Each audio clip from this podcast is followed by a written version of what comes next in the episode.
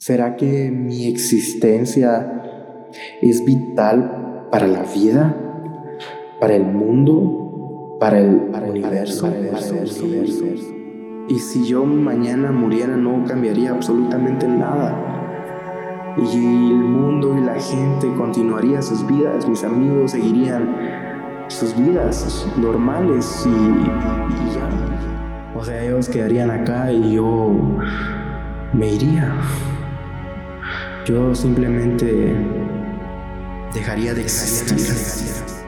Y si mañana muriera, si mañana muero, me sentiría feliz o orgulloso o complacido con la persona que fui. Entonces es vital e imprescindible que haga un cambio en mi vida para llegar a ser esa persona que quiero ser.